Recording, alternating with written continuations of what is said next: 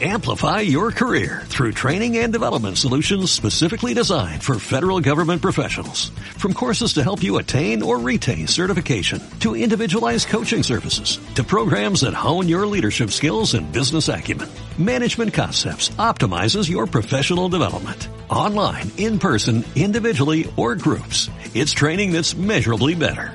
Learn more at managementconcepts.com. That's managementconcepts.com.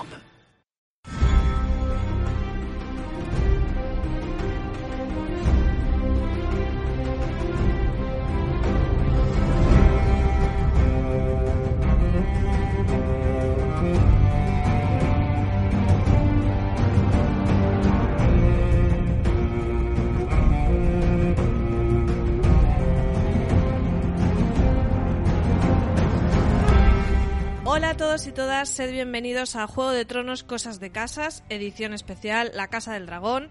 Yo soy María Santonja y como cada semana me acompaña mi queridísimo y paternal amigo Richie Quintano. Más paternal que nunca, diría yo. En primer lugar, queríamos daros las gracias por todas vuestras muestras de cariño y alegría que nos habéis hecho llegar en, en, estos días a través de redes sociales por nuestro regreso y por nuestra paternidad y maternidad también, que nos han mandado mucha, muchos besos y muchos ánimos por redes. Así que nada, pues aquí seguimos por segunda semana consecutiva eh, intentando sobrevivir y Sí, tener mira. a los niños dormidos media horita para grabar. Si era increíble que la semana pasada grabamos el primero, es todavía más increíble que una segunda semana seguida hayamos conseguido grabar. O sea, esto ya... En la tercera semana ya igual hay que llamar al libro Guinness de los récords. Yo creo que sí, yo creo que sí. Pues nada, vamos a ir al grano para no eh, tentar demasiado a, A la la, suerte, suerte. correcto. Y antes de empezar, como siempre, la ficha del episodio. Estamos ya en el segundo episodio de la primera temporada de La Casa del Dragón. El título, el título original es The Rock Prince, en español El Príncipe Canalla, y se emitió en Estados Unidos en HBO el 28 de agosto y aquí en España a través de la plataforma de streaming HBO Max el día 29. Y Richie, ¿Qué tal? Después de esa primera primer acercamiento a la serie, ¿qué tal eh, este segundo episodio? ¿Te ha gustado? ¿No te ha gustado? Te digo una cosa, me ha gustado mucho, aunque me gustó más el primero. Y además nuestra amiga Carmenia eh, ya me puso un poco en vereda, pues me empezó a decir que no le había gustado en el primer episodio, que, que todos eran unos mierdas, que, que- pero en este tono, ¿eh? Que, No creo que ese fuera su no, lenguaje. ese, ese tono, eh, el, el lenguaje no, pero el, el cabreo sí que era tal cual, ¿eh? Te lo digo. Y además me empezó a decir que, que Damon era un pusilánime, que era, vamos, un, un cualquiera. Damon y que espera, Claro. entonces que vaya cortando cabezas ahí por dentro de la fortaleza roja o qué? Claro, que total, ir masacrando a gente aleatoriamente, que eso lo hace cualquiera, que es un- cabreo lo tiene cualquiera. Eh, yo le dije, joder, pues si ese es un pusilánime, el hermano no sé qué será. Sea, un trapillo. La cuestión es que, que a mí me gustó mucho el primer episodio, y este me ha gustado mucho también. Pero claro, la semana pasada me di cuenta, en uno de los comentarios me lo dicen, eh, en uno de los comentarios que nos han hecho en luego leeremos alguno, eh, y caí. Que no, no, no recuperamos nuestra famosa eh, coletilla de tronazos. Y hubo un tronazo la semana pasada, Explica para los recién aterrizados en Claro. este podcast, Richie, qué es un trono. por si acaso. El tronazo se define como algo. eh, es algo que, bueno, si has escuchado el podcast durante el, eh, Casos de Casas de Juego de Tronos, en el fondo no necesita mucha explicación, se entiende bastante. Pero bueno, para los que no lo hayáis escuchado, os explico. Es un poco como pues cuando pasa algo muy fuerte, ya sea porque es un giro eh, tremendo o porque haya sido una muerte impactante, o tiene que ser algo relevante, algo que digas, ¡fuah! Me, me aprieta el culo, básicamente. Eso es un tronazo, ¿vale? No vale cualquier cosa. eh, que ya las últimas temporadas la gente me quería atribuir tronazos a cosas que eran bastante reguleras. Entonces hay que ser exigente con los tronazos. Y la semana pasada hubo uno, que para mí fue un tronazo, que fue la muerte de, de Visenya, si no recuerdo mal que era su nombre, eh, la reina. No, Emma. Emma, perdón, eso. Visenya es la, la, la que mira con cara rara. Sí, es verdad. Eh, eh, Emma muere en el parto y por decisión, en realidad, de su marido. Entonces, eso sí que lo considero un tronazo y no lo comentamos. Así que lo voy a comentar eh, en este momento. Y respondiendo a tu pregunta de qué me había parecido el episodio, Eh, me ha gustado, me ha gustado. No, no, mucho, está ¿eh? bien, está bien porque no, no hay que perder las buenas costumbres y Claro. lo del tronazo, mm, la verdad que yo ni me acordaba, o sea que te lo agradezco.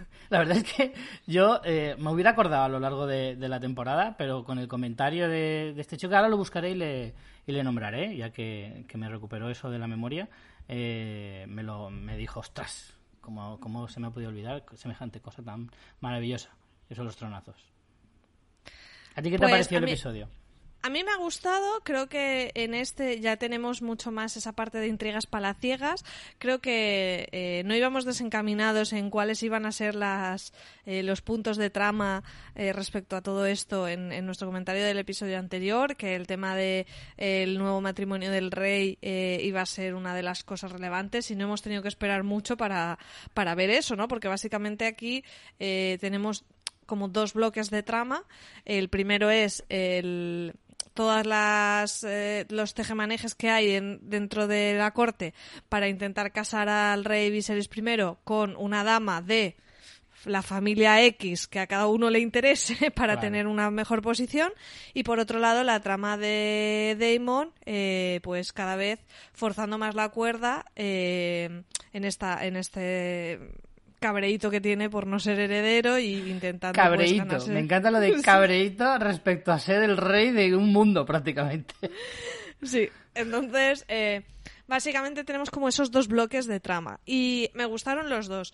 Creo que, mm, que el desarrollo de los personajes también está muy chulo, sobre todo el de Ranira, que, jolín, para ser un segundo episodio ya en mi casa ya se ganó unos aplausos Sí. eh, en, su- en su momento estelar de aparición con el dragón. O sea que creo que ya estamos, o sea, creo que la serie ya va dejándonos como momentos memorables, ya nos está haciendo personajes que digas, jolín, porque la verdad que Ranira mm, es un personaje muy chulo, ¿eh? Mm. que apunta apunta maneras. Entonces sí, yo lo disfruté lo disfruté mucho el episodio, así que eh, pues eso, pues o sea, tampoco puedes comparar la medida de, no sé, de los mejores episodios de Juego de Tronos que son al final de los que te acuerdas Mm.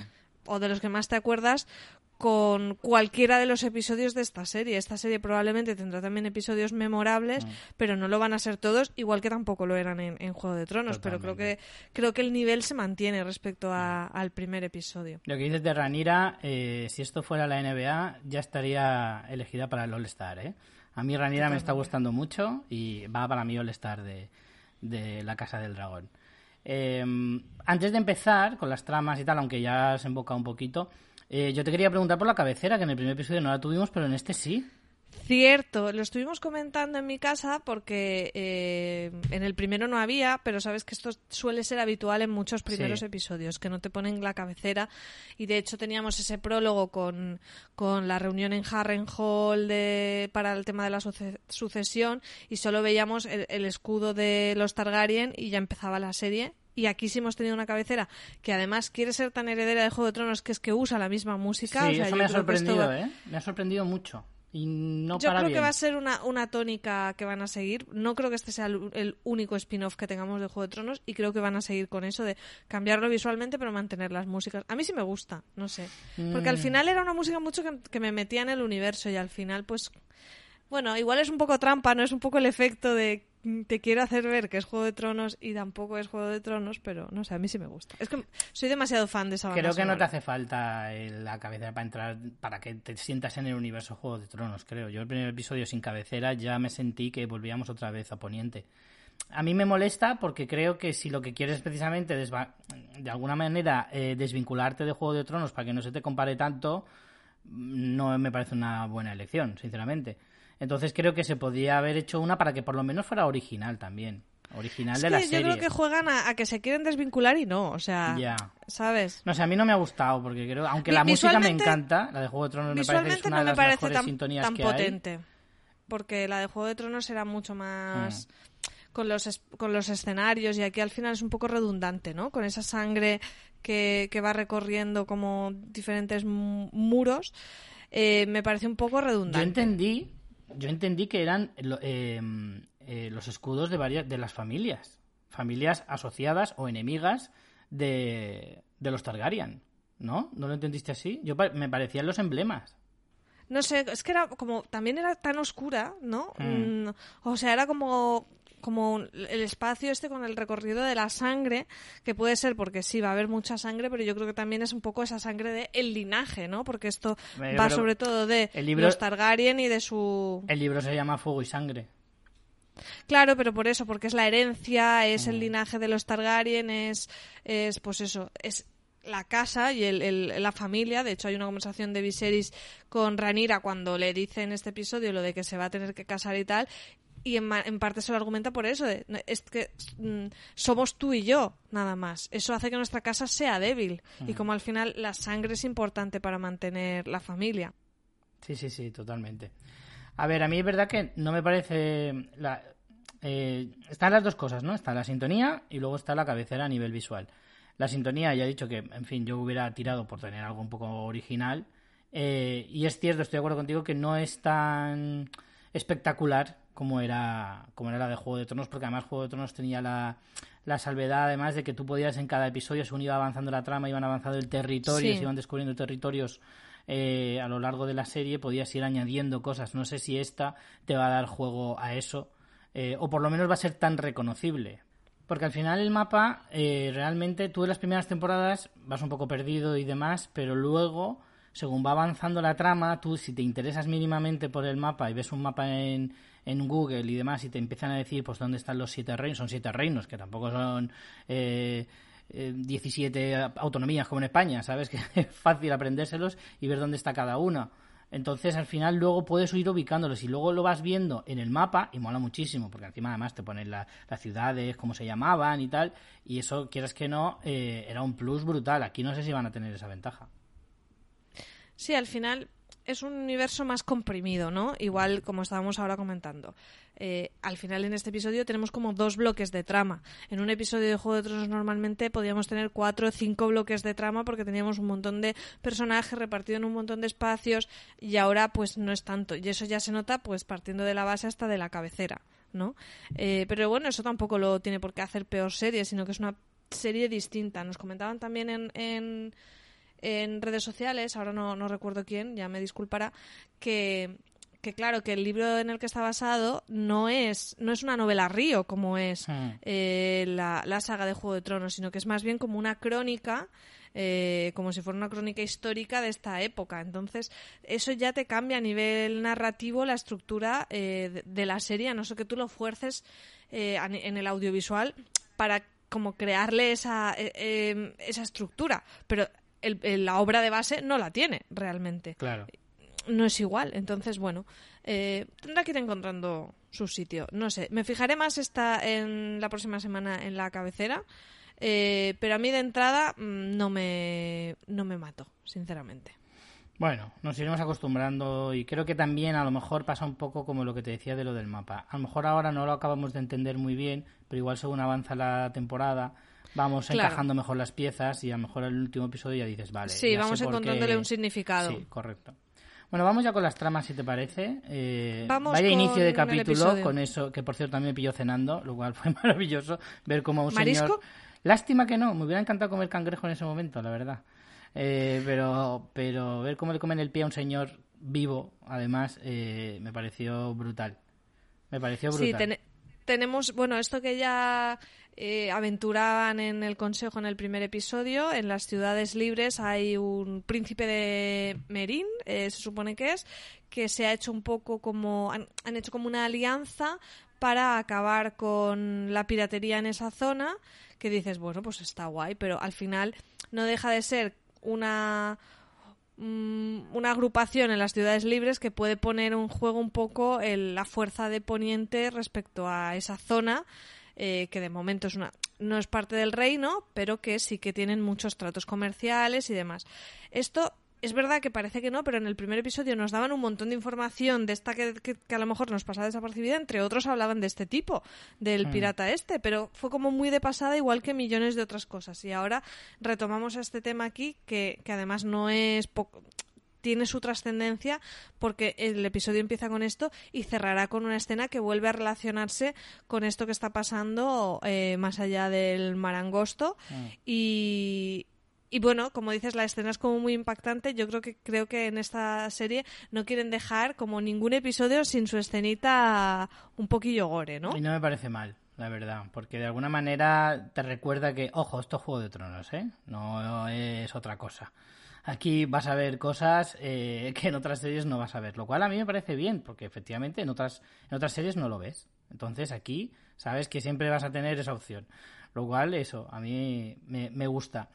Eh, el tema de los piratas me gusta bastante. ¿eh? Me parece que esta pequeña introducción que están haciendo, espero que vayan por ahí bastante, eh, en el sentido de, que, que tenga relevancia, porque me parece que es una es un campo por explotar muy chulo, que Juego de Tronos no le dio mucha importancia, que las batallas de barcos hubo alguna, como la de Aguas Negras, que fue espectacular y tal, pero no, no lo vimos demasiado, y creo que aquí se podrían ver algunas cosas verdaderamente, verdaderamente chulas. Y además está este señor el Corlys, eh, que, que, es uno es, es, su tema, ¿no? Es, es, es su tema, en plan, me estás tocando lo mío. Tiene, de hecho, tiene como una serpiente, no sé si le llaman a él como la serpiente marina o algo así, es como el mote de Lord Corlys, eh, y de hecho su escudo parece, yo digo, mira, es un caballito de mar, pero mm, no, eso era demasiado no. bonito, es como una, como una serpiente anguila o algo así, y claro, ya averiguamos No, pero más creo, de creo esta... que tiene medio cuerpo de caballo y medio cuerpo mmm, como de pez o anguila o lo que sea. O sea, es que es una mezcla de ambas. Uh -huh. Eh, averiguamos más de este señor, entre otras cosas, pues que él tiene, eh, es una familia de mercaderes muy rica, que precisamente en todas esas rutas por esos y las ciudades libres es donde tiene mm. el negocio, entonces... Son, son los Lannister de la época, ¿eh? Yo creo que se deja de caer, sí. intuir un poco, porque además lo dice, somos la más rica. Yo, ya verás como de aquí a poco tiempo empiezan a decir la deuda que tiene la corona con esta familia, como la tuvo en su momento eh, o sea, en Juego de Tronos la tenía la, corona Baratheon respecto a los Lannister. Creo que va a ir un poquito también en esa línea de cuánto me debes, cuidadito, mm, que ya me has hecho un feo, ¿eh? Y bueno, eso ya lo veremos al final del episodio, ¿no? Pero ya le ha hecho un feo con lo Bueno, de no la... paran de hacerle feos a esta sí, familia, la ¿eh? también que te sí, digo. La verdad que sí, totalmente. Y, y Richie, ¿no ibas desencaminado en que eh, Lord Corlys, que tenía el apellido Velaryon, eh, es efectivamente de provenientes de Valiria, igual que los Targaryen, y aquí ya nos explican un poco Hmm. más sobre ellos, ¿no? Ah, Hay un momento en que él, de hecho, explica eso de que eran las dos familias importantes, pero los Targaryen al final tenían los dragones y ya, Ya. eso era comodín, un poco para no, hacer lo que oye, les da la claro. Gana. Quieres que no, como currículum queda bastante más guay. Mira, yo soy igual de guay que este de aquí al lado, pero es que además tengo esto, ¿sabes? Que son dragones. Estos Claro. tienen barcos, que fíjate, barcos puede tener cualquiera. Exacto, y él, y él habla un poco, o sea, se nota también esa rivalidad, como estos cabrones tenían dragones y nosotros ahí pico pala en los Claro. astilleros, con nuestros barcos, con, nuestra, con nuestras rutas, todo nos lo hemos ido mm, construyendo poco a poco y ahora el tonto este encima me va a joder las rutas este. comerciales. que tiene un tortazo. A ver, es verdad que Lord Corlys tiene como muy mala leche, pero es que yo a este señor lo entiendo Sí, todo el rato, es como sí, de sí, sí. verdad, ¿eh? Es como muy enfurruñado, pero con motivo. Totalmente enfurruñada todos los episodios. La verdad es que él y su mujer, que su mujer también es un poco la enfurruñada, pero, pero, No, pero- pasivo-agresiva. Pero la mujer es... Es muy exacto, pasivo-agresivo, ¿eh? Es muy sarcástica, es muy miradita... Es un poco... Es un poco eh, eh, los Tyrell de, de esta serie también, ¿no? Hmm. Como un poco perdonavidas. Sí. Mm, Me sí, gustan, pero con un me poquito... gustan. Los Tyrell al final aceptaban su estatus. Es decir, yo no creo que reine nunca, pero tampoco me importa. ¿Sabes? Los Tyrell iban un poco del rollo... Si quiero te reviento, porque pasta tengo y soy y lucho bien. Al menos los Tyrell siempre dieron esa, esa, esa sensación, aunque al final fueron borrados del mapa, también hay que decirlo. Eh, pero que tampoco eran muy súper ambiciosos. Simplemente jugaban sus cartas. Sí lo un eran, poco pero a la, eran- a la chita eran más sutiles, Sí, exacto, eran más sutiles. Estos son como remugando por los pasillos todo el rato. "Oh, mira esto, joder, es que mira, no me quiere llevar barcos a mi sitio. no sé qué". Y la otra mirando desde una esquina. Bueno, tú verás, ¿eh? Tú verás, pero te van a quitar el trono, ¿eh? Tú verás. con, la, con la ranira, todo el rato ahí. Yo no digo nada, pero lo digo todo. es como una vecina sí, mete mierda, ¿sabes? Está ahí. Son muy mete mierda los dos, sí. ¿Sabes? Como la vecina que está asomada al balcón todo el puto día y de vez en cuando la suelta y dice, bueno, me voy a hacerle teja, hasta luego. De hecho, sale asomada al balcón, Sí, porque sí, cuando Ranira cual. está eligiendo el, el séptimo guardia real, está asomada al balcón. O sea que creo que solo le faltaban unos geranios ahí en la balustrada y ya está, vaya. Y el delantal puesto, porque Totalmente, creo que lo has, ¿eh? lo has acertado en la descripción.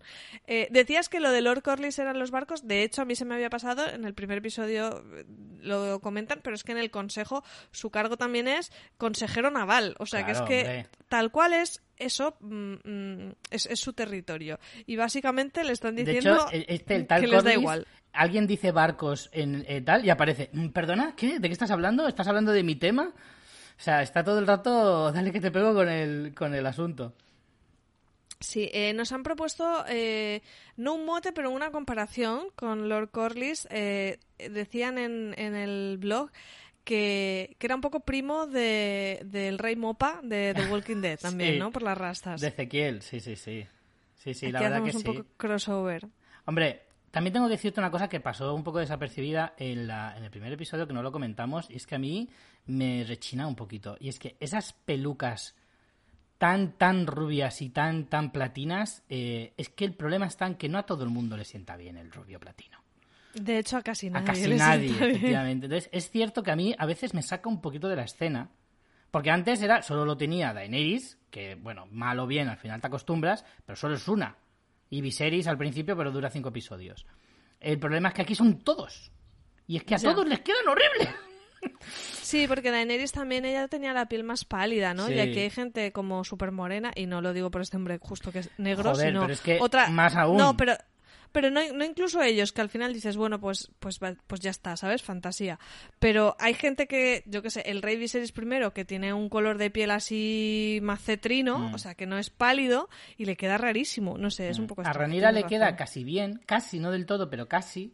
Eh, ahí la que más, más te lo tolera. sí. Y precisamente a Matt Smith haciendo de Damon, claro, como a Matt Smith ya le has visto en muchos otros papeles, es que pff, Está muy raro. Es un Legolas feo. Totalmente. Es un Legolas mm, con la cara fea porque Matt Smith es que es bastante feico el pobre. Sí, no, no, no, no va a ser modelo de calzoncillos tampoco, pero realmente eh, sí que... es- eh, Carmen también me lo dijo, ¿eh? Que era como un Legolas así de tapadillo. Es como un Legolas con cabreíto, como tú dices.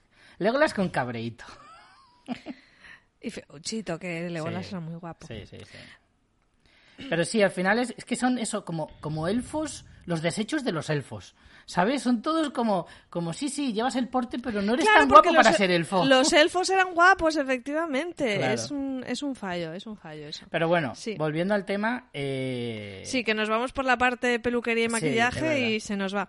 Bueno, pues tenemos más o menos a Lord Corlys ahí eh, cabreado. Luego retomaremos con la tra- con más tramas porque es un personaje muy importante, como sospechábamos, eh, tanto él como, como su esposa. Pero vamos avanzando un poco en el episodio y vemos como eh, Ranira sigue de copera en el consejo, aunque, aunque la hayan nombrado heredera, su estatus en la corte se nota que tampoco ha cambiado mucho. De hecho, hay que decir que ha pasado como un año y medio Sí. desde el fallecimiento de la reina.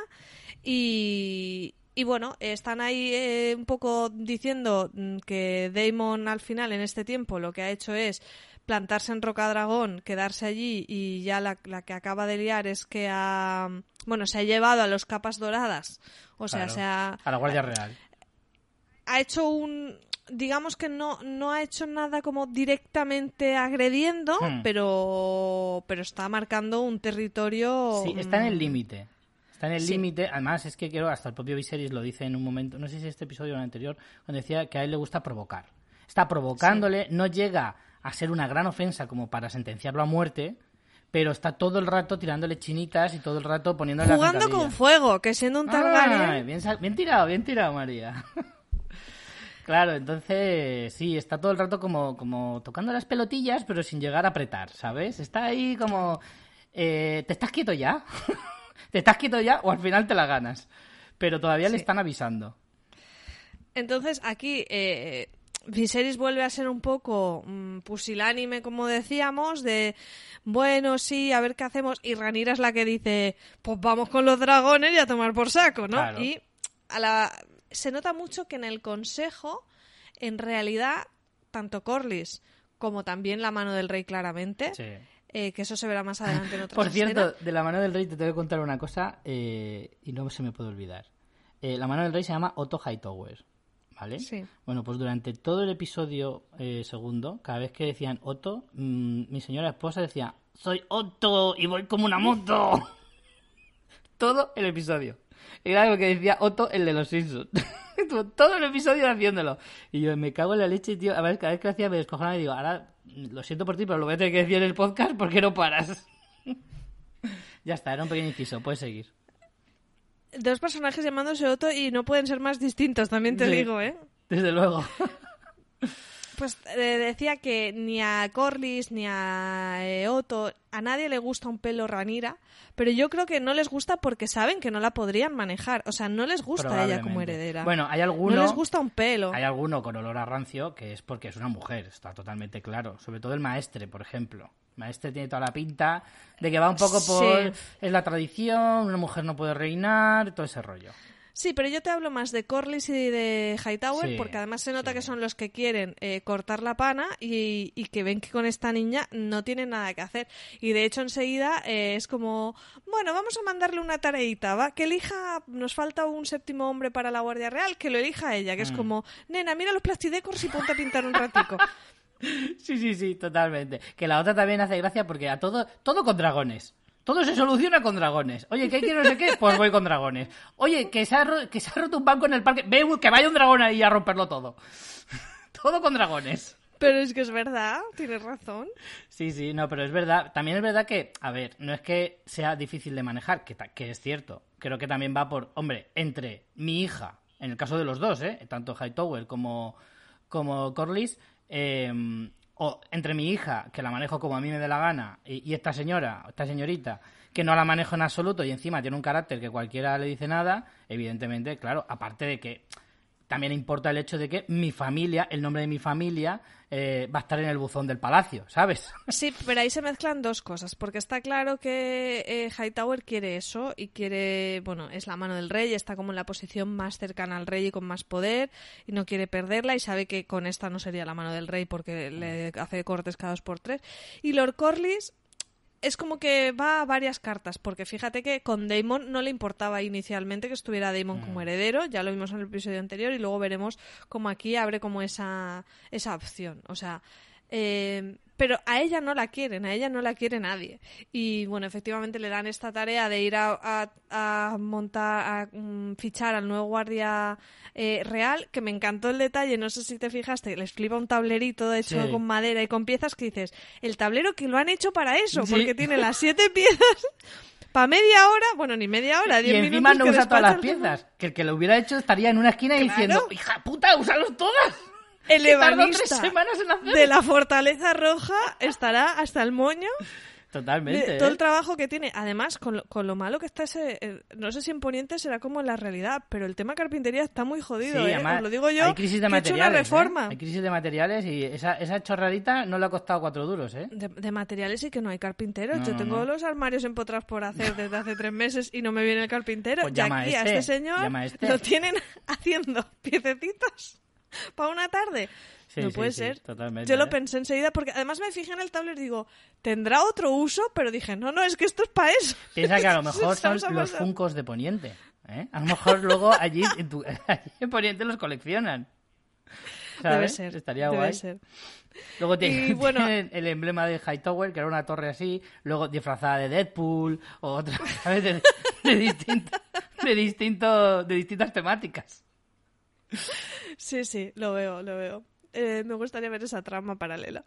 Bueno, eh, está haciendo un poco el casting del- de la guardia y retoman ese tema que ya vimos en la justa del primer Mm. episodio de aquí todos son unos mindundis y nadie ha, ha peleado realmente. Que yo creo que es un tema que se va, a- o sea, que va a haber batalla y que eso va a ser importante en la batalla, de que son todos uno, uno- unos vainas que nunca han, peleado y finalmente eh, Ranira a quien escoge es a el Dorniense que no es de casta Mm, noble sí. sino que lo nombraron caballero precisamente por su valía en, en batalla y que es el que en la justa eh, derrotó a Daemon en Mm. el episodio Y anterior de hecho o le pide que- el favor a, a Ranira. Que ese es el que le dice lucharé eh, con su favor, no sé qué. tal. Así Exacto. que ahí hay miraditas, ¿eh? Ahí ya podemos hacer un shipeo guapo ya con Ranira y, y Cristo. A ver, tú sabes que los dornienses no dan puntadas sin hilo, por no decir otra cosa. Desde luego. Lo que pasa es que los, dorni- lo- los dornienses son así, pero los Targaryen, si no, si no calza rubio, no, no- ni te miran. Pero bueno, creo que Ranira, como se sale un Bueno. poquito del tiesto. No, mira a Daenerys con Caldro y... Sí, coño, porque no había ningún Targaryen más. Bueno, y luego con ¿Con Dario quién, quieres que, Najaris ¿Con también. quién querías que se liara? ¿Con Imon? ¿El, el, el de la Guardia de la Noche que tenía 215 años? si no quedaba más Targaryen en todo todo Poniente. Bueno, pero lo digo por los gustos, aparte de que Sí, no bueno, hubiera Targaryen. te digo, sí. cuando ya no tienes para elegir, pues, pues tienes que abrirte de miras, está claro. Por no decir otra cosa. Bueno, el caso es que aquí podemos hacer shipeo a Ranira Cristo, que no va a ser fácil, ¿eh? No es fácil. Me gusta. Cristo Colt, que se llama es- este muchacho, que eh, dijimos que lo volveríamos a ver y efectivamente pues ya es uno de los guardias. eh, no les hace mucha gracia a la mano del rey y tal, que... ¿Cómo se nota ahí el politiqueo, no? Que es como, no, estas familias no son afines, no sé qué. O sea, como que quiere pues ganar eso, el favor, tal, de alguna familia, muy bien queda, muy tal.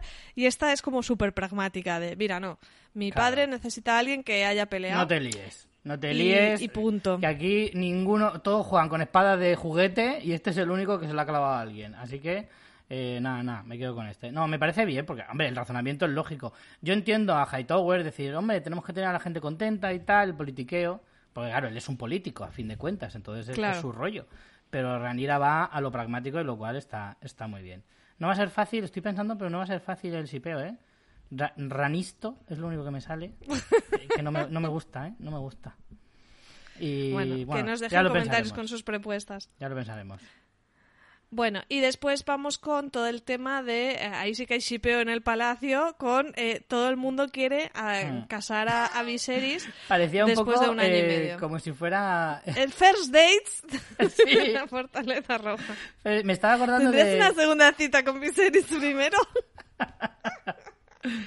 Hay un momento que a mí me recordaba un poco a... Hay una escena en Shrek que es como que te están presentando a las princesas, ¿sabes? Para casar con, con uno de los príncipes. Creo que es la tercera de Shrek o algo así. Empiezan a enseñar la- las princesas como si fueran coches. En plan, mira este último modelo, no sé qué, no sé cuánto. Pues esto es un poco lo mismo, ¿no? Es en plan, voy a hacer politiqueo también con, con las hijas que si Hightower ya era bastante... Ya daba cosica, porque su hija Sí, era jovencita, siniestro. pues el Corlys ya ni te cuento. Tiene 12 años la niña. Que hasta el propio rey se queda como, eh, tío, ¿en serio? ya. O sea, es que se queda como súper... Cuando está ahí dando el paseo, es como, "Shh, que nadie me vea, ¿eh? Porque esto me da cosica. Y es normal. Sí. Eh, claro, cuando tienen la conversación, eh, la prima, ¿no? Ra, Ra- Rhaenys Sí. y Corlys, eh, que son marido y mujer, para que vaya- quien vaya despistado, eh, le proponen. básicamente le dicen con buenas palabras. Todo es una puta mierda, porque se lo dicen así en plan, eh, tenemos los piratas por aquí, no hay heredero, Mm. no sé cuántos, le dicen, esto está todo fatal, nosotros vamos a traerte la solución. Claro. Y la solución es casarle con eh, Lena Velarium, que yo pensé, ¿quién será? Mm. Y me acordé que en la justa había dos niños Sí. eh, que, que pensé que eran sus hijos porque estaban justo enfrente de ellos y Mm. demás. Eh, pero dije, no será esa niña tan pequeña. Hombre, niñas No, negras con el pelo eh, tan rubio, no creo que haya muchas en Poniente. Entonces era fácil de interpretar que era la hija de, de Corlys y la otra. Claro, claro, yo interpreté en la, justo que, en la justa que era su hija, pero cuando están en la conversación que le proponen que la... no dicen con nuestra hija, Mm. dicen con Lena Velarium, y yo pensé que era alguien de su familia, pero no pensé en esa niña. Ilusa Pero de mí. Sí, exacto. Ilusa de ti, porque correcto. Da bastante cosica. eh, hay una cosa de la conversación que tienen en el paseo, que es que hablan de un dragón, mm, de un tal Vagar, o Veigar, creo que lo llaman. Eh, que, eh, bueno, la, eh, la semana pasada vimos a Terror Negro, que creo recordar que ese era su apodo, el, el nombre del dragón era Bel- Velaryon, con B, no con V, eh, que además lo nombran también en este episodio, eh, el cráneo ese gigante, decían que Veigar era un poquito menos grande y que está vivo, o sea que lo veremos, lo veremos eh, en la serie, lo cual yo hace que me esté muy paciente porque quiero ver ese pedacho dragón cuanto antes, pero no sé, quería nombrarlo porque creo que es, eh, lo sueltan así como de tapadillo, pero creo que el dragón ese además no va a ser cualquier cosa, ¿sabes? Que creo que va a tener bastante relevancia. No sé tú cómo, lo, cómo viste eso en la conversación. Pues si te digo la verdad, creo que es algo que me pasó un poco desapercibido, ¿no? Mm. Porque estaba tan impactado con lo de la niña que no, que no presté atención en. Que además en eso. O hablan sea de que, este, el recordármelo. propio rey eh, fue el último que, que montó a Terror Negro. ¿Sabes? Entonces era muy impactante la conversación porque ese dragón es súper mítico, que en Juego de Tronos hablaron de él ya varias veces. eh, y, y, joder, que este lo haya podido conocer y todo, pues es, es guay, ¿no? Ujú. Sí, no, aquí nos vamos a hinchar a ver dragones. Sí, ¿eh? Aquí no van a sí. escatimar en dragones. Va a haber dragones todos los episodios, eso está claro.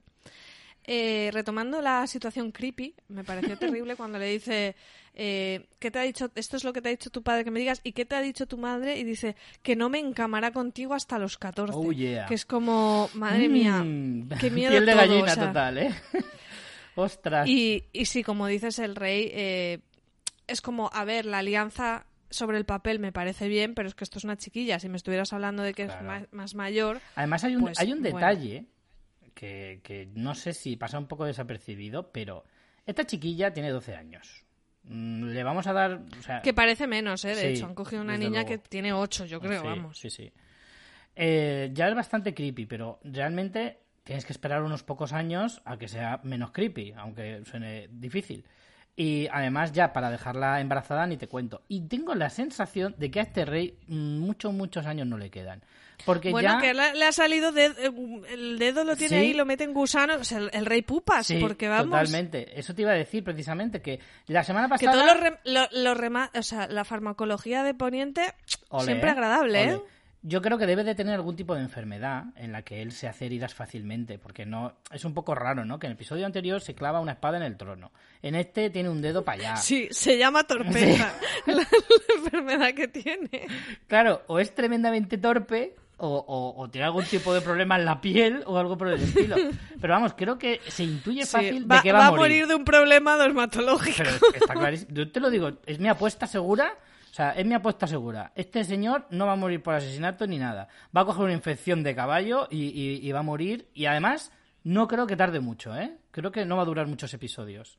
Porque además, de hecho, la trama, Hombre, a este ritmo, entre la pupa de la espalda, la pupa del dedo, el Claro. siguiente, ¿qué? la trama tiene que avanzar rápido y si se lo cargan, o sea, en el sentido de que la, la guerra se hará más cruenta en el momento en que el rey desaparezca. ¿Sabes? Entre los, Sí. entre los distintos lados. Aquí la cuestión es si se casará antes o después. Yo Bueno, creo que se no. casará para, para abrir otro frente distinto. Sí, eso sí. ¿no? Para que haya como Legitimidad el frente de en la Ranira, reina. el frente de Sí. Daemon y una reina. Y Sí, entonces sí. así, pues más morbillo. Claro, claro. Eso sí que, sí que lo veo. Que, que se casará antes de morir y entonces ya sí que habrá una guerra abierta entre las tres casas. Son los Targaryen, los Hightower y los... Y los... Estos, ahí. Velaryon. Los Velaryon. Entonces... eh, Bueno, y, y el Targaryen de Daemon también. Claro, claro, por eso digo, sí. Dos Targaryen y es. por dos frentes diferentes. Entonces, eh, me parece que es un dato relevante, ¿eh? O sea, por eso te digo que haberla casado ¿Sabes con, haberle casado con una chica tan que- joven, Que esté casado y que la reina esté embarazada pero no haya parido todavía. o claro, algo así. puede ser, puede ser. Porque es que además, eh, ya en este episodio... Porque el tema de los partos va a ser importante. Fíjate la Mm. conversación que tuvo Emma, la reina Emma, con Ranira de nuestra función, somos vientres reales. sí, o sea, sí. Al final, si estás hablando de linaje, el tema herederos está ahí, ¿no? De hecho, es por lo que lo quieren casar. Completamente. Entonces, eh, sí, puede, puede estar chulo. Bueno, vemos también cómo efectivamente las intenciones de Hightower con, con su hija eran las claramente las, las de que le conquistara a la chita callando y aquí volvemos a tener una escena de haciendo puzzles Mm. y como que llevan un año así, ¿no? Con, como, como conversaciones, todo como muy muy blanquito, o sea, pero. Pero feeling. realmente sí, pero hay una pero claro, o sea, no hay a lo mejor una atracción sexual, pero hay cierta confianza que puestos a casarse con cualquiera que le toque, que no Mm. que él no se quiere casar, obviamente. Yo creo que hay más pues que por lo menos con confianza, ¿eh? ella. O sea, él hacia ella, ella no, ella yo creo que hace su papel un poco con resignación, aunque sabiendo las cartas que juega, ya lo dije la semana pasada, esta chica está haciendo un máster en, en, en ser luego una fiera en cuanto a eh, tramas palaciegas, pero ella a lo mejor con cierta resignación, pero, o a lo mejor sí que incluso le tiene cierto cariño al rey. No atracción ni sexual Sí, ni amorosa, claro. pero sí sí cierta ternura o cariño o confianza, como tú dices. Pero él, él sí que le mira con ojos de amor. yo creo. ¿Tú crees? Yo creo que Yo sí. creo que no. Yo creo que es como un cariño mutuo y él, puestos a casarse con una niña, pues se casa con esta, que es un poco niña, pero ya es más Pero mucho menos. Sí. Y, y por lo menos tiene confianza. Mm. Es como que tienen conversaciones íntimas de, de apoyo también, ¿no? Sí. El rey está muy solo, ese punto de te entiendo, mm, cuando se murió mi madre hubiera querido que me preguntaran cómo estaba, Sí. o sea, tienen cierta Sí, confianza y él ya se da cuenta de que esa relación, antes de que se abra la veda de lo de la boda, no está bien del todo, porque le dice a Alicent que no se lo cuente a Ranira, lo de que se quedan junticos, porque no lo vaya a entender. Claro. Así que luego la cara de Ranira cuando se desvela el Hombre, pastel hostia, es un poema. Eso no tiene Porque- precio, ¿eh? Porque además es que es fuerte, porque es, es lógico que se sienta súper traicionada, porque tenemos otra escena en la que están rezando en el septo y hablando del tema Ah. de, no, es que mi padre si se vuelve a casar y mi posición y no sé cuántos, y la amiga en plan, ajá, ajá, cuéntame más. Sí. Este- este- este- esta información es completamente nueva. Claro. Sí, sí, sí, totalmente. Sí, porque realmente eh, eh, se le ha dado muchas vueltas a, a este asunto y, joder, es que es... A ver, por una parte es jugar a dos bandas, ¿no? Por parte de ella y un poco por parte del rey también. Lo que pasa es que ella yo creo que tiene ese punto de, es que, que es muy medieval de eh, fidelidad a tu padre. Entonces ella es como, ¿y qué quieres que haga? Esto es lo que me han dicho. Ya, yo- pero, como que ella ver. no tiene capacidad de maniobra. Joder, pero hay maneras y maneras, también se lo podía haber dicho. Ya. Se lo podía haber dicho, Ya. aunque sea en confianza o yo qué sé. que o insinuado, muy- dices, hombre, yo creo que tu padre le quieren casar, ¿eh? Y puede que a lo mejor haya más de una opción, no sé, no te digo nada. Y, y tú, Yo creo mira, que a la- te, te la pintan muy como niña buena, de que no va a rechistar del padre, tal, tal. Fíjate también cuando está en el episodio 1 con los deberes, Sí. de, con No, la pero es que era la amiga íntima, o sea, era, era su, su confidente más, más extrema de la, de la chiquilla, de la princesa. De hecho, ahí yo vi un poco de shipeo también. Sí, a mí Aroa también me lo dijo, ¿eh? Me dice, uy, yo veo a esta que igual lo de los machos no le van. Y Es que hay un momento que le dice, me quiero ir con Cyrax, ¿no? Que es el... es su dragón. el dragón, cuando de hecho es la presentación del episodio, cuando Mm. baja del dragón y le dice a Alicent, uy, qué grande estás, Cyrax, no sé qué, y ella le dice, eh, dentro de nada podrá montar, eh, po- podrá tener a dos jinetes, ¿no? Mm. Que, que le monten dos jinetes. Y hay un momento en que también ella dice algo de, no, yo lo que quiero es viajar y ver mundo contigo. Mm. No sé, yo ahí veo, Sí, veo más shipeo ahí sí que, había, otra cosa. Había un poco de eso, pero bueno, a lo mejor, oye, pu- todavía puede haber algo de eso, ¿eh? Que lo de Alison puede ser pura estrategia, pero que en realidad le van otras cosas. ¿Sabes? O sea, que eso todavía no está descartado, ¿eh? No que a lo si mejor es precisamente lo que más le molesta a Ranira. Claro, o sea, yo no sé si por parte de Alison, pero por parte de Ranira sí vi que, que a lo mejor había más que amistad con Alicent. Claro, porque por una parte dices la traición de que ya me quiere quitar el trono, pero a lo mejor para, para Ranira todavía es más traición el hecho de que le ha partido el corazón. De alguna manera, ¿no? Claro, sí, es, es como por los dos lados, Claro. por lo que le hace Mm. respecto a su padre y respecto a la relación que tienen ellas. Vamos a avanzar un poquito y yo creo que deberíamos ir yendo hacia Rocadragón. Exacto, vamos a la otra trama, la de Damon el provocador, eh, que nos cuentan que esto ya, esto ya se sabía, lo de que estaba en Rocadragón, que estaba con los guardias, que se ha vuelto a casar con, con eh, la prostituta que ya vimos en el primer episodio, que no recuerdo su nombre, eh, Eh, o, que tiene intención de hacerlo. No, lo todavía no lo ha hecho, pero tiene intención de hacerlo, porque la primera mujer como que no le gusta mucho por lo que por las dulces palabras que Sí. le dedicó en el primer episodio. Básicamente que es una sosaina y que se puede quedar en el valle muy a gusto con sus pájaros. que, que ella no tiene ninguna intención de volver. Por cierto, vaya planazo increíble de Rocadragón eh, cuando nos plantan en esa, en esa ubicación, en la trama, eh, todo lleno de niebla, o sea, es espectacular. Por una parte dices, es súper chulo, por otra parte dices, para haberte pillado un chaletaco cojonudo, mm, vaya vistas tienes, que está todo el día así encapotado y, todo feo. Pero, pero, o sea, el, Palacio de Rocadragón es que es espectacular. Ya lo era en Juego de Tronos, pero es que aquí todavía lo han eh, mejorado visualmente eh, incluso más. Es que está muy chulo en la serie poder recuperar todos esos escenarios. Claro. Por ejemplo, luego en la sala donde luego Daenerys prepara todo, Mm. todo el ataque a Poniente, los vemos también tener una conversación a, a Daemon con, con su chica. Eh, bueno, la elección del caballero que hace Ranira es en ese patio en el que Cersei tiene la famosa frase del hijo la violencia. O sea, vamos, vamos retomando todo el rato esos escenarios y es, es algo bastante guay. Eh, bueno, en el en, el, eh, en la última provocación de Daemon es robar un huevo de dragón de, de allí de- del palacio porque eh, nos cuenta la, la tradición, que yo no sé si esto lo llegamos a ver en la primera de Juego de Tronos, de que los Targaryen ponen un huevo de, de dragón en la cuna donde vendrá un nuevo bebé de la familia. No sé si eso lo hizo Daenerys cuando Creo que no tuvo opción porque se le, el, el niño, bueno, como murió en el parto, no tuvo esa opción.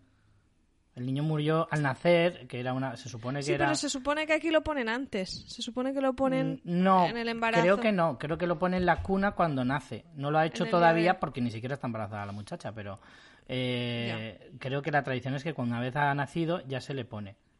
Porque Mm. lo que pasa es que sí que, por ejemplo, hablan de que el, el huevo que roba es el del hermano muerto de Ranira. Sí, Y que, era el, el- que estaba mm, destinado a ser para, para él. Pero creo que efectivamente no llegan a ponérselo en la cuna porque no porque muere al nacer. Entonces creo que va No, un porque poco por ahí. le- lo, lo escoge Ranira para su hermano. Sí, porque era un huevo que había puesto será- Cyrex, precisamente. Yo lo ¿Ah, entendí sí? así.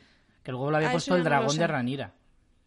No lo sé, no sé ya quién. Eso ya se me perdió, pero sí que entiendo que es como el que luego será el dragón de cada uno. ¿no? Claro, de claro. los Targaryen. Claro, claro. Que está guay, como tradición de esto que vamos pillando cosas de mitología está chulo.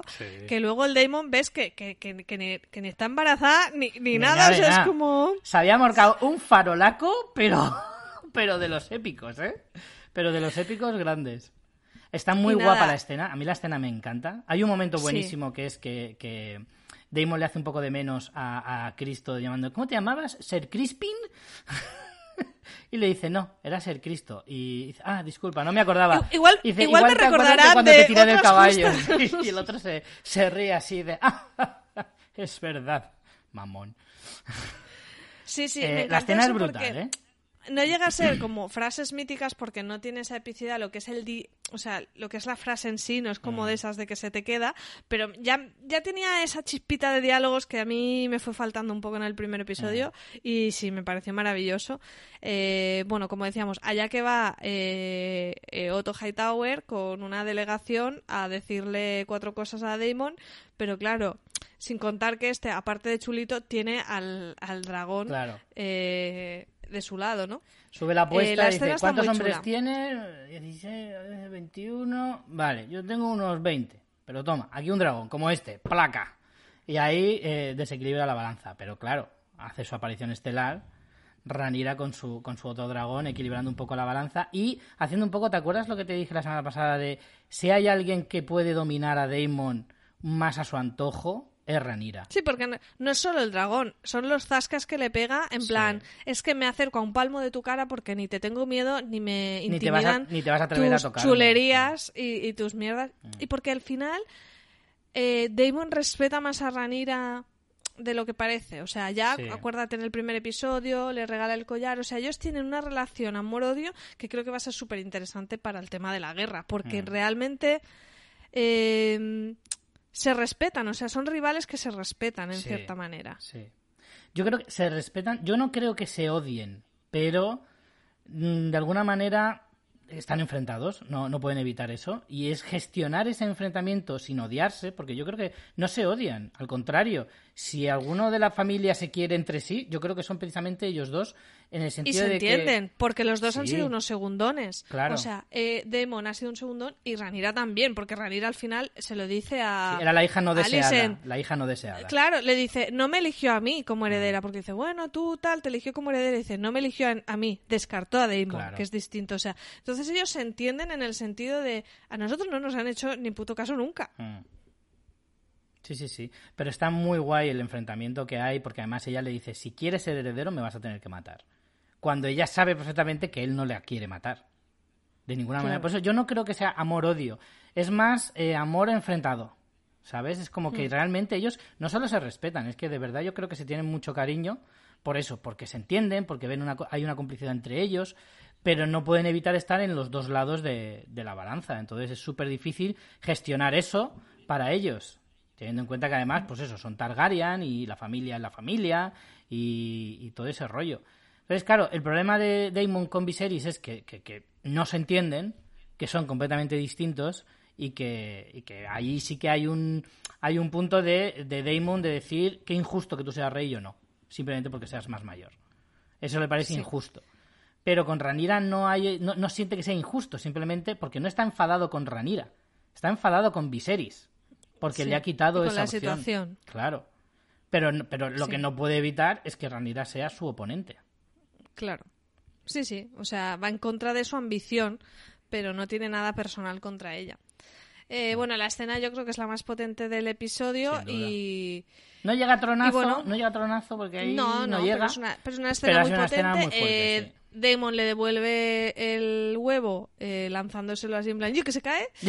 y, y nada, y la cosa pues se queda ahí un poco mm, en el punto inicial, ¿no? Mm. Es como él sigue en Roca Dragón, sigue ese desafío, pero no es eh, la...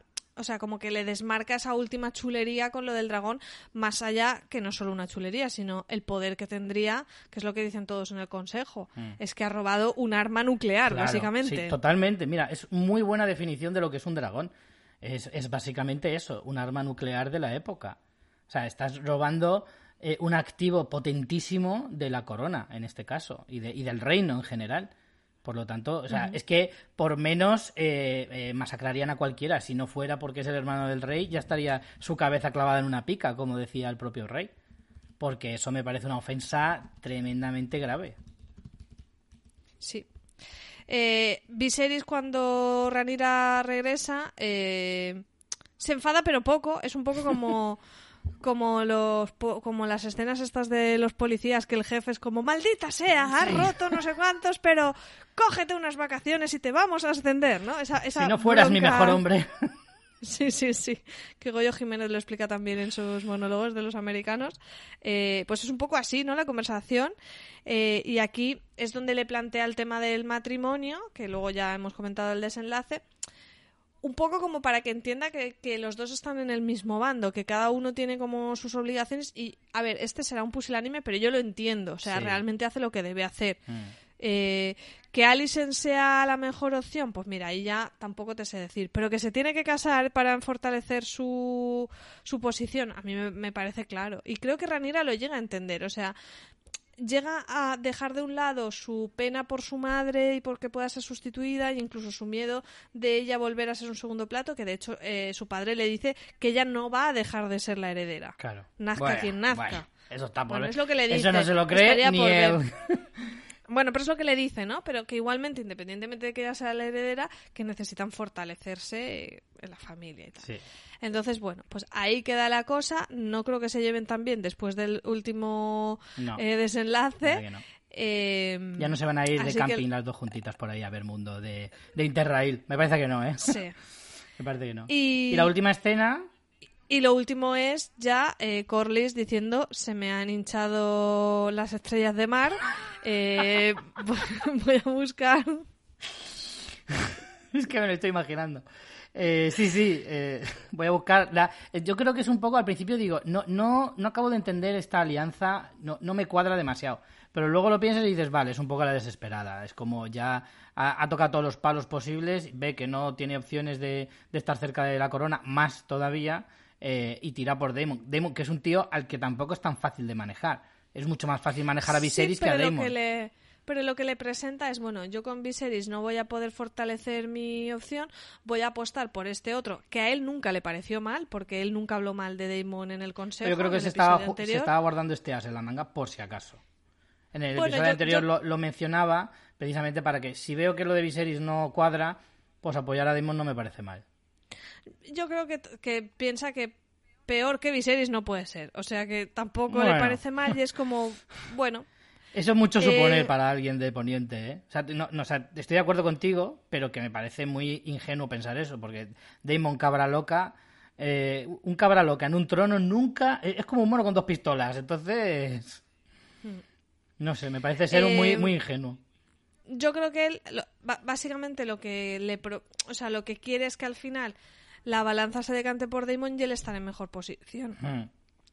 Y Damon al final, eh, como saben que el pueblo también está descontento, dice, bueno, pues, pues gánate esa valía, que no te vean, empieza a hacer cosas para que no te vean solo como un déspota y un caprichoso, mm. sino que, jolín, pues si tú vas afianzando, si tú vas y, y em, enderezas la situación en las ciudades libres, a mí me conviene por, por la mercancía, pero es que yo no soy el único, o sea, hay mm. más personas que tienen intereses allí, pues a esa gente ya la vas a tener de cara, otra gente te verá más, el pueblo te verá más como un conquistador, como, o sea, como que le guía dentro de toda la, su conocimiento palaciego, que Damon es, como tú dices, un mono con dos pistolas, le guía y le dice, es que te interesa hacer esto. A mí me conviene, pero es que a ti también te interesa. Realmente lo que le propone es un poco hacer como esa travesía que hace Daenerys, de te vas a ganar a la gente...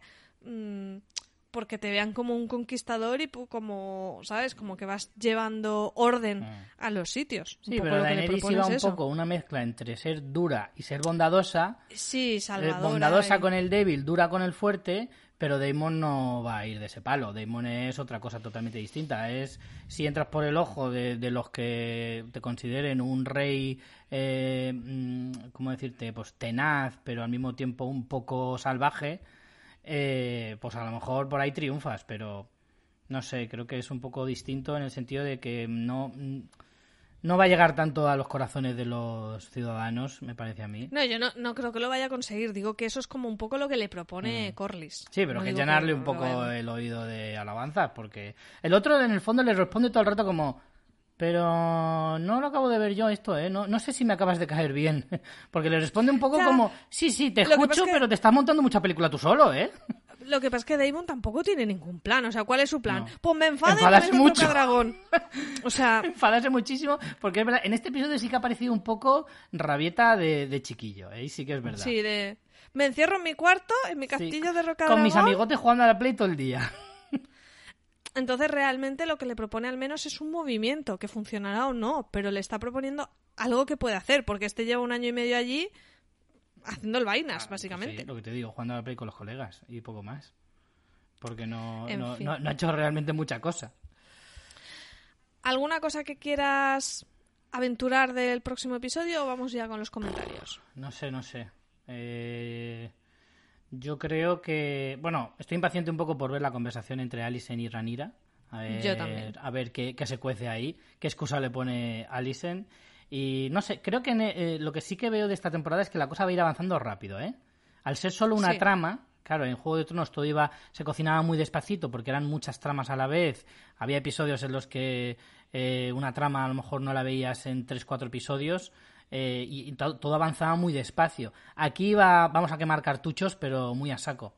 Así que eso me gusta, porque creo que la trama va a avanzar muy deprisa y vamos a ver cosas que a lo mejor piensas que esta teoría a ver, a ver cómo acaba, pues a lo mejor acaba en uno o dos episodios porque no, no tiene mucho recorrido cada cosa, me parece a mí. No me aventuro a decir nada así muy concreto, pero sí, esa, conversación. No para el próximo episodio, pero, pero hemos dicho los dos una cosa. Tú que el rey muere más pronto que tarde y yo que cuando muere Alicent está embarazada. O sea que hemos dicho los dos un par de apuestas. No sé si para el próximo episodio, pero para próximamente. Sí, sí, sí, sí. Bueno, pues vamos con los comentarios. Esta semana hemos publicado el post, así que nos habéis podido dejar comentarios. Sabéis que en fansfiction.es eh, dejamos siempre publicada la entrada del episodio para que podáis comentarnos vuestras impresiones y así las leemos en el podcast.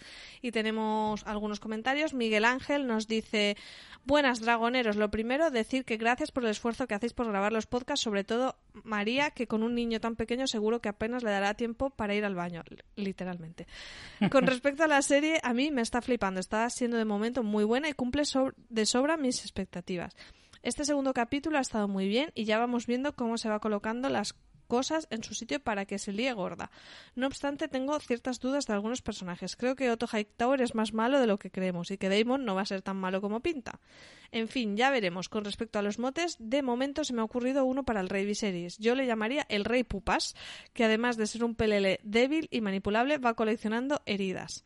Para la princesa Rhaenys le pondría la despecha.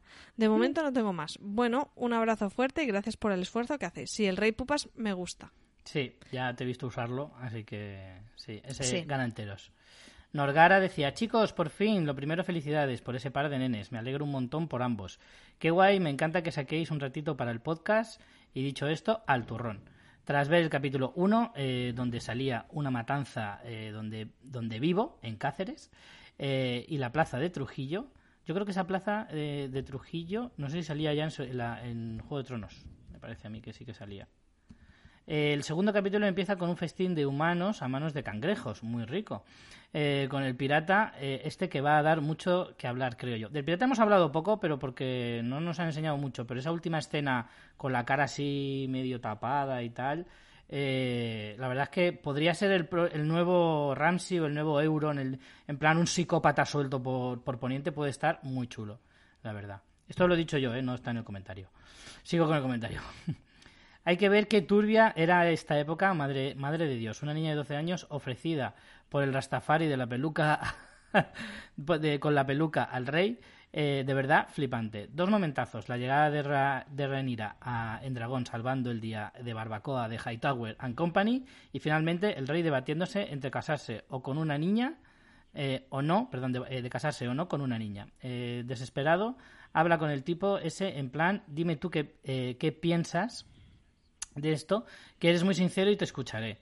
A lo que él sí, bueno, es que eso no lo hemos comentado. Es la escena donde, donde la mano, entendemos que eh, Otto Hightower, es donde entendemos que ahí de manera sutil le propone lo de Alison. Claro. No, no se ve, pero mm, ahí es como. Mm, me alegra que me hagas esta pregunta, Claramente. A lo que le dice que sí, que se case con la niña. Eh, y al día siguiente va el rey, haciendo caso omiso, dice que se casa con Alison eh, ante el, careto de todo el mundo. El Rasta se pira y nuestra pobre Rainira eh, se da cuenta que está más sola que, más sola que nunca. Hasta que hasta la semana que viene. Postdata, el rey es el pelele, el pelele, perdón, un pelele de cojones. Y segunda postdata, se entiende la falta de tiempo, pero The Walking Dead no es igual sin vosotros. Si necesitáis ayuda en algo, pues nada, aquí estoy. Pues muchas gracias, Norgara. Es que el problema es que The Walking Dead la dejamos eh, tirada de alguna manera. dejamos... Es que yo no he visto ni los episodios. En el episodio Me tengo que poner los episodios y cuando me ponga, pues algo haremos seguro. Pero es que por deciros, es que ni he visto los episodios. Igual que Westworld, que la gente me ha dicho, vais a grabar y es como que no empezó la temporada. Westworld está totalmente olvidada. Westworld no creo que lo retomemos de ninguna manera. No, pero aparte es que la temporada anterior ya me pareció muy caótica y no me gustó demasiado. No sé qué tal esta porque la, quiero ver, ¿eh? Pero me bajó mucho la serie como mm. para, para hacer el Yo la he visto más aún lo que nos cuesta ahora. Y no, no sé, para nosotros creo que no mantiene el nivel suficiente como para que merezca la pena hacerle un podcast. O sea, si tuviéramos todo el tiempo del mundo, quizá a lo mejor sí que le, echaríamos cuenta, pero ahora mismo es muy difícil. The Walking Dead sí que la intención es a rematarla de alguna manera, aunque sea con, dos o tres episodios recopilatorios de todos los episodios que nos hemos dejado eh, por grabar, pero o, darle un cierre de alguna manera. No queremos que el podcast se quede ahí tirado de mala manera, pero es que las circunstancias nos llevaron a que fuera totalmente imposible en ese momento. Así que veremos a ver si podemos retomarlo. Pues sí. Y el último comentario, Francisco González nos dice, el rey es muy débil, no se atreve a una guerra teniendo dragones. Dos pasadas de fuego de dragón y muere cualquier revuelta. En cuanto a Daemon y Rhaenyra, saben que tienen que matar al rey, si no, el reino desaparecerá por la inanición. Gracias por no, perdón, por inacción. Gracias por volver, se les quiere. Pues nada, hasta aquí el episodio. Eh, no hemos conseguido que dure menos que los episodios de Juego de Tronos, aunque nos lo habíamos propuesto. Pero esperamos que hayáis pasado un rato agradable con nosotros. Y nada, Richie, eh, la semana que viene buscaremos también cuadrar agendas infantiles para poder grabar de nuevo. Yo hoy he tirado de truco eh, y he dejado que mi madre se lo llevara de paseo por eso hoy estoy más liberado, porque además me ha dicho mucha gente, se te oye muy bajito. Es que la semana pasada estaba el niño recién dormido y estaba en la habitación de al lado, entonces me tuve que cortar un poquito. Si alguna vez me oís así bajito, ya sabéis por qué es. Pero hoy, como estoy solito, que se ha ido, mi mujer está trabajando y mi madre se lo ha llevado de paseo, puedo estar aquí, jajaja, jajaja, y no pasa nada. Pues no, yo lo tengo, lo que pasa es que mi casa tiene varias plantas, está abajo dormido, pero le toca teta ya mismo, o sea que no sé cómo no ha empezado a berrear. Así que chicos, las obligaciones... Pues aquí lo vamos a dejar. Tenemos que dejar Poniente y volver a la realidad. Así que nada, muchas gracias por escucharnos y nos vemos la próxima semana. Chao. Chao.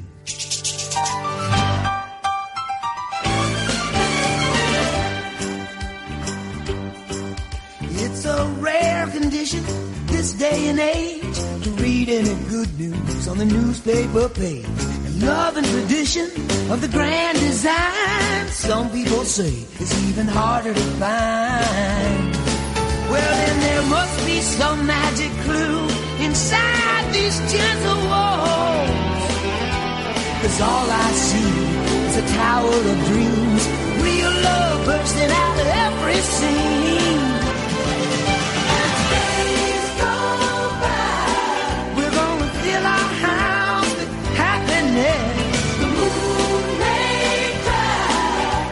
smile of the blues with tenderness.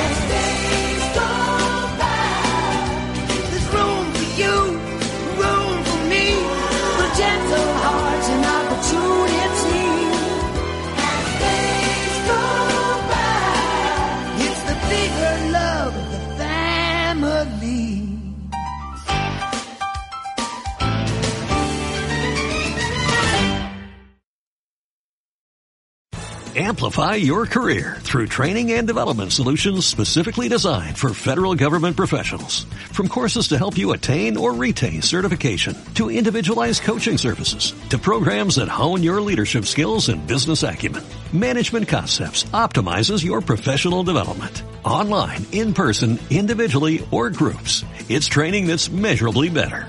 Learn more at managementconcepts.com. That's managementconcepts.com.